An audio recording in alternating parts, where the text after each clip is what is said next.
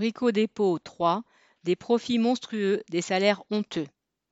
Une quarantaine de salariés, plus de la moitié des employés de Brico Dépôt, ont fait grève vendredi 16 avril et se sont rassemblés devant le magasin de Barberet près de Troyes dans le cadre d'une journée appelée par la CGT au niveau national. Les salariés demandent 100 euros de plus tous les mois, car après plus de 10 ans d'ancienneté, au coefficient maximal, ils ont juste 34 centimes de l'heure de plus que le SMIC.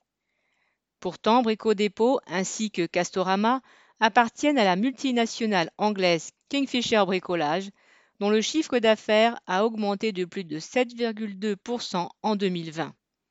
L'enseigne a réalisé un bénéfice net de 680 millions d'euros en 2020-2021, avec pour les actionnaires un dividende qui devrait augmenter de deux fois et demi. Le groupe est prospère.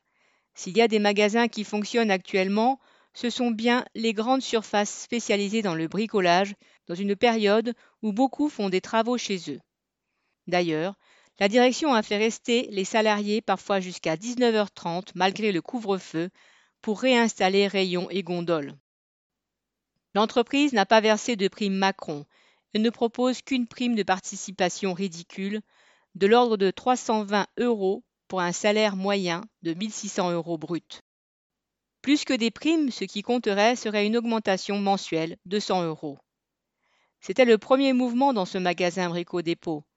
Le mot d'ordre était un débrayage d'une heure reconductible, mais les employés sont tous restés la matinée, puis encore à une quinzaine jusqu'à la fermeture à 19 heures.